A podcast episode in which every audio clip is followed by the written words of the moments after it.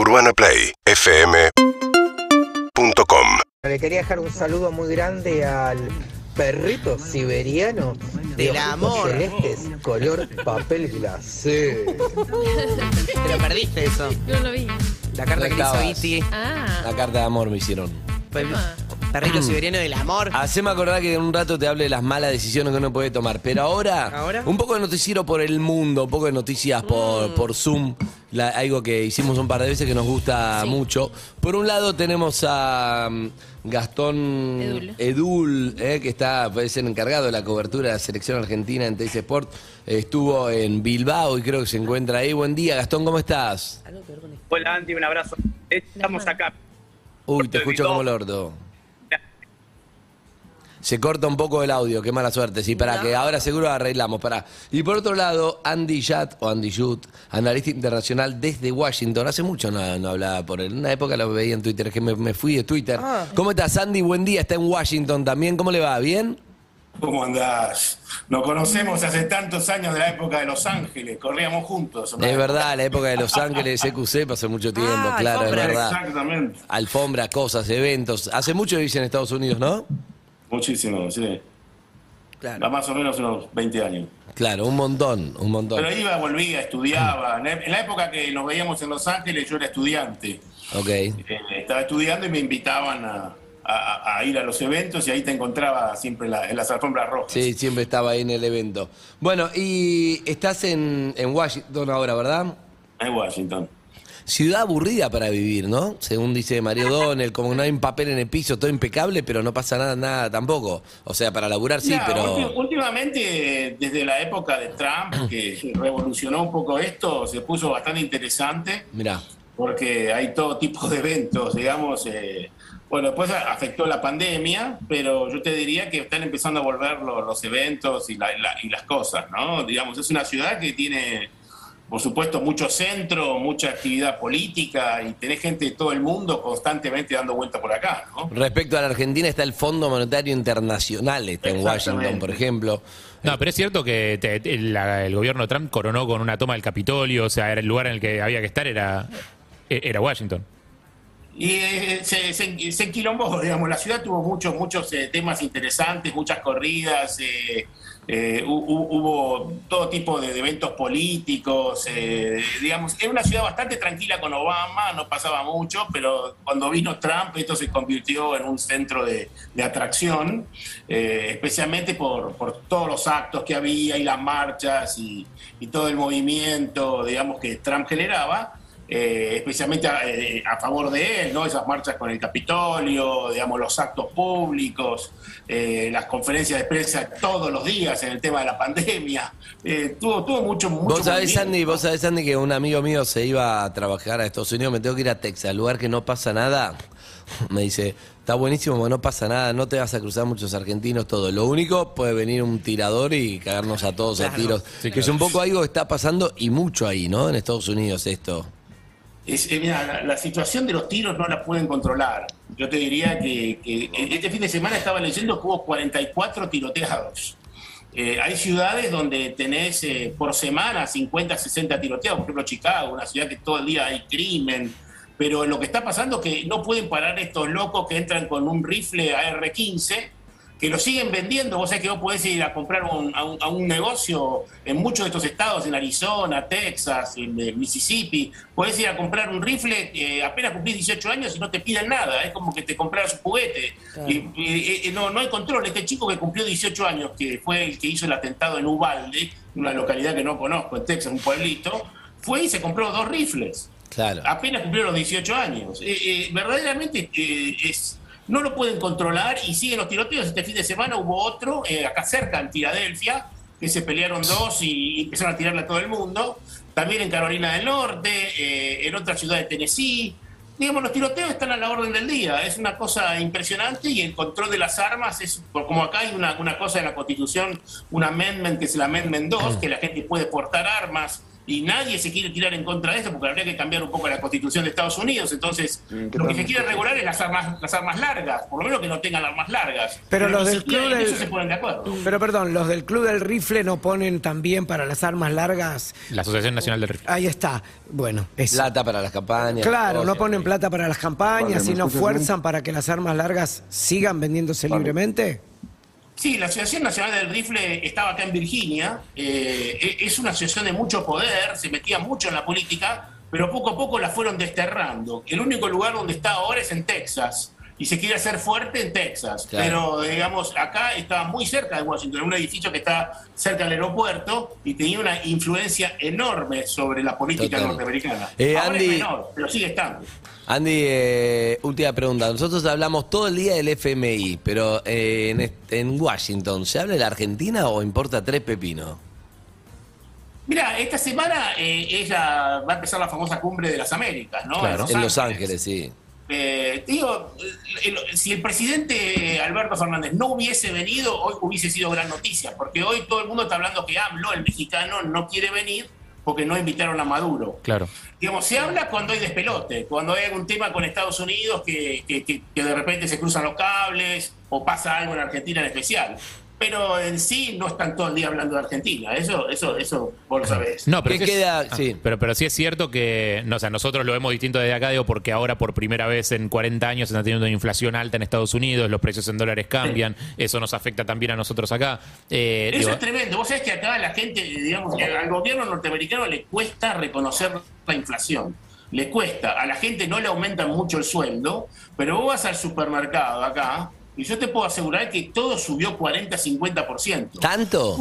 Sí, tremendo, tremendo. Te, te puedo dar cualquier ejemplo. Un, paquetito, un paquete de galletitas que costaba 3 dólares, ahora vale 5,80.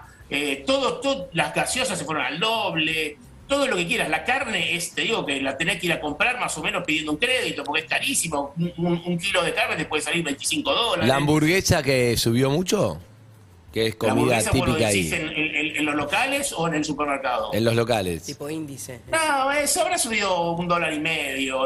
De- No, no tuvo tanto impacto dentro de lo que son las cadenas de, de supermercados, pero de, de- de negocios rápidos, ¿no? de comida rápida. Pero sí lo ves muy fuerte en, en el supermercado. Ves eh, unos costos carísimos y lo ves en el precio de la nafta. Vos sabés Claro. que el galón de nafta en la época de Trump valía 2 dólares con 50. Hoy en día vas a cargar eh, eh, tu auto y pagás 5, 5.70, 5.40. Estás Mirá. pagando, yo te diría, para llenar un tanque de nafta vas con 100 dólares y te quedas corto, no te alcanza. claro, con lo No. cual una, una reelección de Biden es como es complicada Rara. en este contexto, si no resuelve eso, ¿no? Y yo te diría de que se va a venir una. Ya vamos ahora a, a la elección de medio término en noviembre y va a haber una. Trump está haciendo campaña todo el tiempo, cada dos semanas aparece y Claro. llena de vuelta los estadios, ¿no? Sí, Eh, bueno, va a ser una, una elección complicada para los demócratas. Tienen el tema, y aparte está el tema de la guerra con Rusia, que este es un tema muy complejo también, porque eh, según lo que están diciendo los republicanos, Biden no lo está manejando bien. Eh, los rusos siguen avanzando, eh, digamos, eh, todo esto es un, un clima que generó donde los mercados, vos sabés que los mercados donde la gente sigue todo el día la jubilación, qué es lo que va a tener, que todo, todo esto está relacionado con los mercados, los mercados se desplomaron, Claro. todas las acciones de tecnología están valiendo la mitad de lo que valían hace más o menos tres meses. Me gusta, un poco de quilombo para que no extrañes tu país. Un abrazo, Andy. Chao, saludos a todos. Chao, hasta, Chao, hasta luego. Por otro lado, a ver si ahora sí podemos hablar con Gastón Edul, que está en Bilbao, está en el aeropuerto. Me parece que está por, está por volverse, ¿no? Estoy en el puerto de Bilbao, de hecho voy a la mañana de Pamplona, Bilbao, que es para 40 minutos de terminar, eh, porque ayer hicimos el partido por Tex Sports, el campo de juego, y ya nos estamos volviendo. Qué bueno, el internet te escucho medio mal, te digo la verdad, Gastón. Me, que Sí, tengo muchas ganas de contar lo que pasó ayer, todo, pero se, se corta, estamos muy mal. Messi Eh, ya está en Argentina. ¿Sí? Ya llegó, sí. Lo, Chelsea también, Di María también. Muchos argentinos que vinieron a pasar unos días. Ahí como me escuchan. Ahí está mejor. Ahí un poquito mejor. a ver. Bueno, excelente. Ya, Messi ya está en Rosario, voy a hablar con la previa del partido, eh, porque él no está en off y en on, y la verdad es que eh, se lo veía concentrado. Él ya en la previa del partido contra Italia había confirmado que iba a jugar este partido con Estonia, que quizás no tenía la, la obligación alguna. Pero ayer decíamos con la que estaban acá eh, en Pamplona que pasó de ser un partido normal a ser un partido histórico, ¿no? Porque pasaron 80 años de la última vez que jugó cinco goles con la selección, eh, que solamente lo puede lograr él, más allá de que el rival es bueno, malo, regular, ayer fue un rival eh, regular para malo, pero... Sí, pero goles, hacer cinco goles en un partido, aunque sea un rival Sí. para malo que haga los cinco goles Lionel, yo creo que le viene bien a él, ¿no? Viene bien, necesitaba más que nada eso, como que... Sí, así lo puso en redes sociales también. Hizo un posteo y dijo, la verdad que más no podía pedir, una alegría enorme, no solamente la finalísima, sino también estos cinco goles con la selección. eh, y un momento de la selección argentina cuando ya no quedan tantos partidos para el Mundial, que es genial. Excelente. Bueno, eh, Gastón, Bilbao comiste como nunca, ¿no? Uno de los mejores lugares del mundo para comer. No, no, impresionante. Me sorprendió muchísimo. No conocía a Bilbao. De hecho, le voy a contar una infidencia. Viste uno más o menos que guarda el outfit para los días de transmisión, que son los más importantes. Tenía uno para el partido contra Italia y el último para el partido de ayer, que era el final del viaje. Claro, pasamos 10 días en Bilbao. Engordé como 3 kilos, No. por ejemplo. No me entraba. No, me No, no, no, es tremendo, porque que- no, lo que se come en Bilbao es increíble. Sí, ¿Qué sí, cosa sí. en particular? Algo en particular. No, en todo lo- cualquier lugar que entre es un lugar, Mucho pescado, son todas imagino. tapas Mar, y es uno de los jamón. mejores lugares del mundo para comer. Todo, de todo, la todo, tierra. todo Bilbao, impresionante. A mí me sorprendió. Me pareció un lugar espectacular, increíble Bilbao. Sí, absolutamente. Mira, me quedé con ganas de venir de vacaciones porque en la vorágine, en el laburo, uno para para comer, pero te quedas con ganas. Aparte, acá cerca está San Sebastián, que los vascos le dicen Donostia, que dicen que es la ciudad más linda de esta parte. Y se Eh, come y es- mejor que en Bilbao, en San Sebastián. No, no, sí. Me dije, pero no me lo digas porque me quiero morir que ya tengo que volver. Ah, perdí el avión, perdí el avión. Decir, uy, qué boludo, me quedé hablando con perro en la calle, perdí el avión. Uy, qué nabo, perdón, chicos. El, el martes estoy ahí. Ni hablar. Un abrazo, Gastón. Escuchame, cuando vuelvas te invitamos acá al piso para charlar un poco más, porque la verdad te escuchamos como el orto, pero nos queda muy bien, queremos charlar, pero no fluye. Con ustedes, dale. Un abrazo, Gracias. dale. Abrazo, buen viaje. Y probamos con Antonio, que es eh, periodista y editor del Heraldo Media Group en México. Buenos días, Antonio, ¿cómo estás? Hola, ¿cómo están? Buenos días a ustedes y a todo el auditorio aquí amaneciendo en la Ciudad de México. Eh, un día pos- posterior a las elecciones eh, que se llevaron a cabo este domingo. Las, eh, la- son las elecciones que cierran el ciclo de, que empezó en 2018 y que, bueno, ya eh, abren también el ciclo rumbo a las eh, elecciones de 2024 en que se elegirá al nuevo presidente. Claro, porque están en un momento muy importante. Igual justo estábamos con nuestro corresponsal Andy Schut, que venimos hace mucho este, pagándole un sueldo, finalmente por, hoy pudo salir al aire, eh, que nos contaba esto, ¿no? Que no va a ir a Los Ángeles el presidente de México. Pues eh, aún no está confirmando su participación en, en la Cumbre de las Américas, eh, sobre todo porque puso eh, como requisito que se invitara a, a países como Venezuela, como eh, Nicaragua, Cuba. Pues él formalmente no ha dicho que no va, pero tampoco ha dicho que va.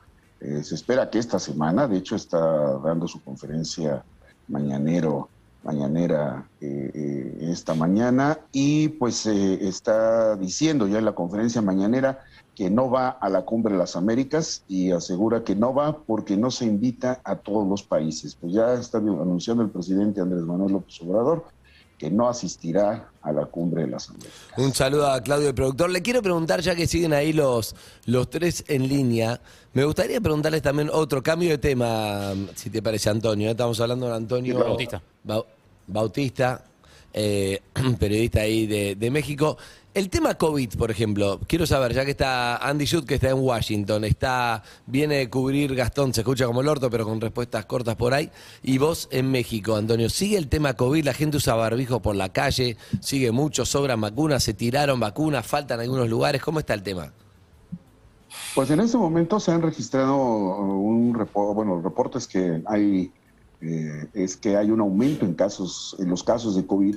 Lo que no ha aumentado es la cifra de hospitalizados Claro, y los decesos.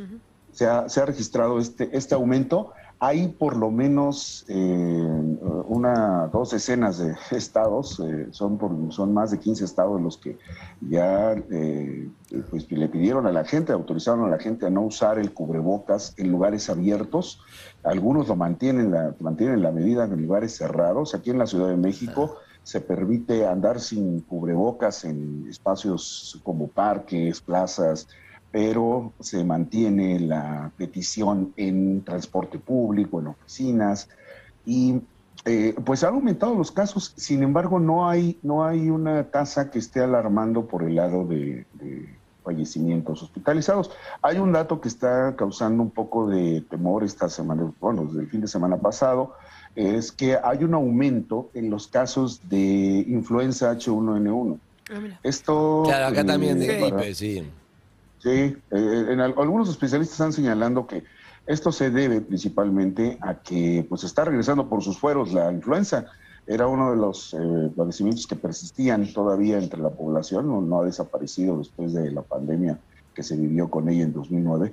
Eh, sigue y ahora hay un, un aumento inusual debido precisamente a que la gente ya está regresando a las calles, ya está regresando a sus actividades normales, ya hay conciertos, ya hay partidos de fútbol con llenos eh, en, los, en los estadios. La, la actividad, digamos, eh, está recuperando su normalidad y entonces empiezan los contagios. Por el lado de las- la vacunación, se está vacunando a los menores de edad, está terminando ya la etapa de vacunación como tal, con el anuncio que hizo el gobierno, y eh, no sabemos cuál va a ser la siguiente, el, el siguiente paso, no nos han dicho todavía cuál va a ser el siguiente paso, si van a liberar la vacuna, si se va a poder comprar en farmacias, eh, qué, qué es lo que va a pasar con, con, con esa parte. Un gran abrazo, Antonio. Gracias por esta charla. Gracias a ustedes, buen día. Chao, un abrazo. Qué linda comida mexicana, me gustaría. Tío, gracias, bueno, Antonio. Gastón, muy cortito porque comida, como digamos. siempre no se escucha, pero barbijo ni existió, ¿no? En el partido, alguien no. el barbijo, no hay requisito de ningún lado. Mirá, estuvimos en un montón de aeropuertos por escala, como si nada. No importa si sube o bajan los casos, acá no hay medidas como antes. No se ve gente con barbijo ni siquiera. Hijo de puta, se escucha bárbaro Ahora ahora. estamos cerrando. Eh, ¿Se escucha bien de verdad? Ahora sí, se perfecto. escucha perfecto. Bueno, Puta madre. eh, No, ahora para los no. Te tenés que poner más lejos de la pared, me parece. Cuando te alejas de la, pared, se escucha mejor. En la pared. Ahí va, ahí, Ahí va, va. le decía. ¿Sabes por qué? Puede ser que le agarre el wifi del aeropuerto, ¿entendés? Sí, Entonces te alejás, viene 4G, está mejor. Le decía, no piden nada, a ningún lado. Ni Nada, en Londres, Ni ni... existe. Nada, en Europa Y diría. para, ¿y la vacuna para entrar ahí o a España no? Mira, para entrar, si te piden un formulario que es el Spain Health, que lo llenas en cinco minutos en tu casa y te dan un QR. Nada más. No hay nada más. Bien. Mirá, bueno, es algo, está bien, perfecto. Tiro eh, lo que pasa en Estados Unidos. Eh, Dale. la, gente, la gente grande eh, sigue usando barbijo en lugares cerrados, vas a algún evento y la gente grande lo sigue usando y la comunidad asiática lo sigue usando. Vos sabés que acá vos sabés que en Estados Unidos hay mucha comunidad asiática. no, pero los asiáticos lo usaban mucho antes de la pandemia. Sí, ya lo Sí, no, pero lo siguen usando igual y lo van a seguir usando siempre. Sí, sí, está La bien, no estuvo vas a- mal. Vas a un casino, vas a todo lado donde están ellos, donde vas al teatro. Ellos lo siguen usando igual. Antes lo mirábamos como raros y ahora queda perfecto. Bueno, eh, digamos, eh, no se lo van a sacar por un largo tiempo, digamos, lo, lo- lo- mantienen. Ahora, el tema que dijiste sobre tirar vacunas, el otro día informaron que acá en Estados Unidos tiraron 80 millones de No. La gente no se quiere vacunar lo que vendría a ser la- el booster, o sea, la tercera y la cuarta. Sí. Solamente se vacunó un 40% la tercera. La- digamos, en el interior de Estados Unidos, en los estados donde había bastante resistencia, lograron que se vacune el 60% o dos terceras partes de la población con la primera y la segunda. Y la nada. tercera y la cuarta ni suena. Entonces, eh, digamos, Tremendo. tuvieron que, que tirar una cantidad de vacunas tan impresionante porque vencieron todas. Una cosa impresionante. Es lamentable todo, pero bueno, un abrazo grande a los tres, ¿eh? muchísimas gracias por la charla. Chao, maestro. Gracias, muy bueno, eh, gracias. Con la producción de Claudio Simonetti tuvimos la oportunidad de hablar con todos los integrantes. Está buenísimo. Noticias por el mundo. Zucca, llévatelo. Perros de la calle. Urbana Play. Esto es Woz. Grande tema de Woz. Seguinos en Instagram y Twitter. Arroba Urbana Play FM